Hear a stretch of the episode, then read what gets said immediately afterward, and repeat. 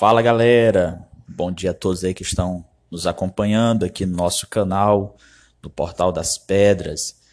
Né? E hoje nós temos aqui nosso podcast, aqui um tema bem relevante, bem interessante que será abordado.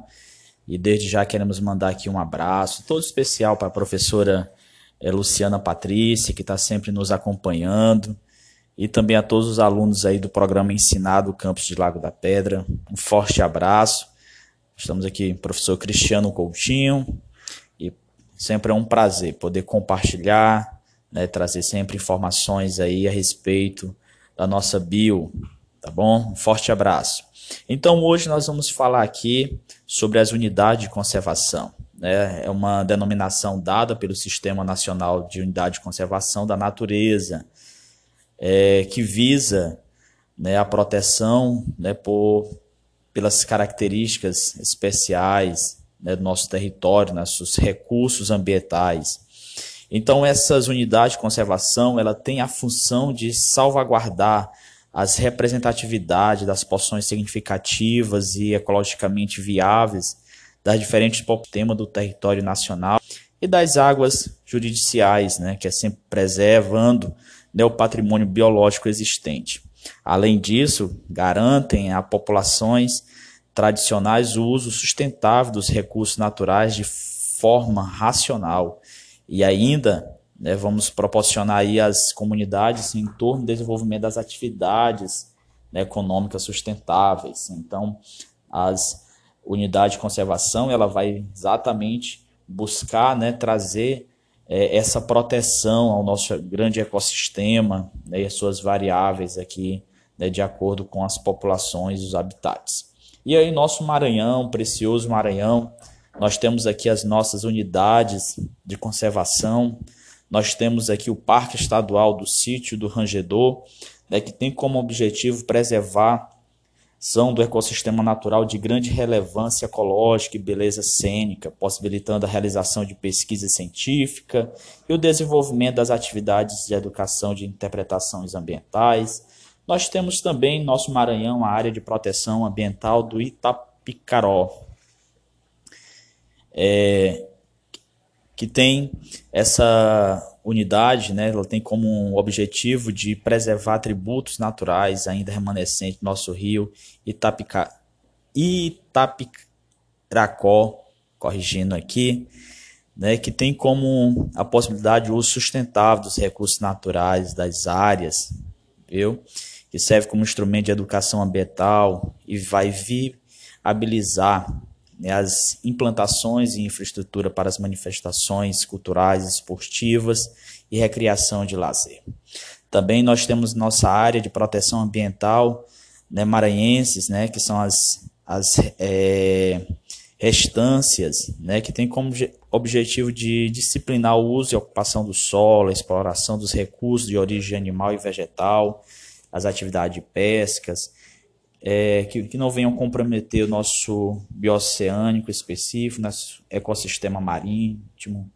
Nós temos aqui nossas APAs, né, que são as áreas de proteção ambiental da Baixada Maranhense, né, que tem como objetivo de disciplinar o uso e a ocupação do solo e a exploração dos recursos naturais das atividades de pescas, as caças predatórias e a criação de gados bubalinos para que venham, é, para que não venham né, comprometer nosso, é, nosso bioma aqui, nosso ecossistema.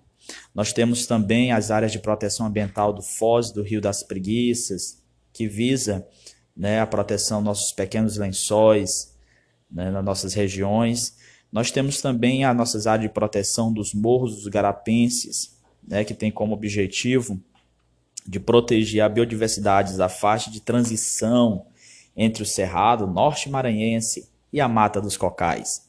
Nós temos também aqui as áreas de proteção ambiental das nascentes do rio Balsa, né, que tem como objetivo coibir a exploração dos recursos naturais das áreas e extensões realizada por meio do extrativismo.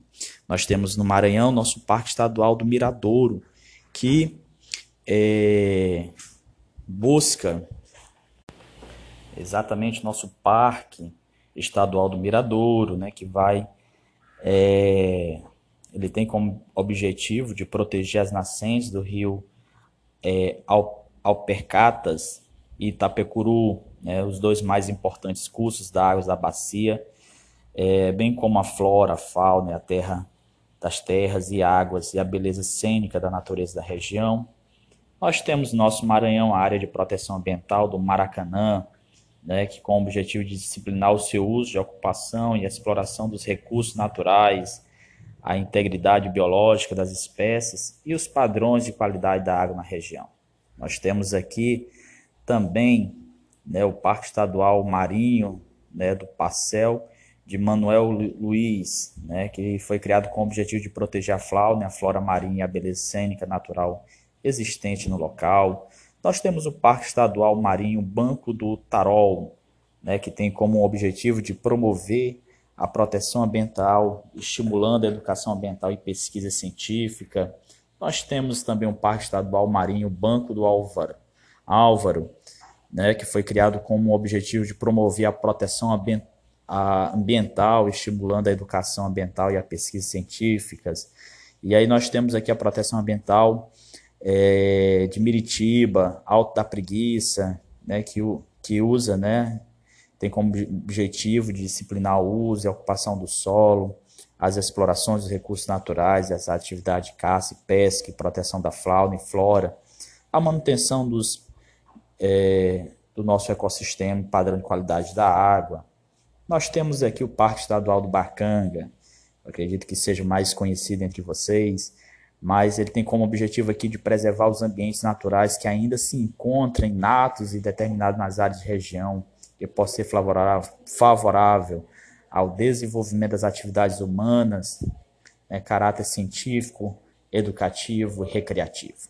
Nós temos aqui o Parque Ecológico Lagoa da Jans, né, que ela foi criada com o objetivo de garantir né, a reservação dos fragmentos florestal do ambiente urbano e suas características ecológicas, fisiografia, ecologia, geotérmica, né, e promover a educação ambiental visando né, difundir conceitos e estimular a adoção prática para reservas do meio ambiente. E aí você vê todos esses programas, né, todas essas, essas áreas de proteção, né, elas estimulam né, a questão de nós protegermos o nosso meio ambiente né, e conservar né, um tesouro tão precioso né, que o homem tem é, devastado ao longo da história.